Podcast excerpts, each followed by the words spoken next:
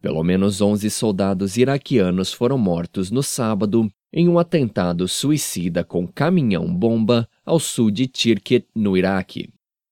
O atentado ocorreu perto do sítio arqueológico de Surshnaz, às margens do rio Tigre.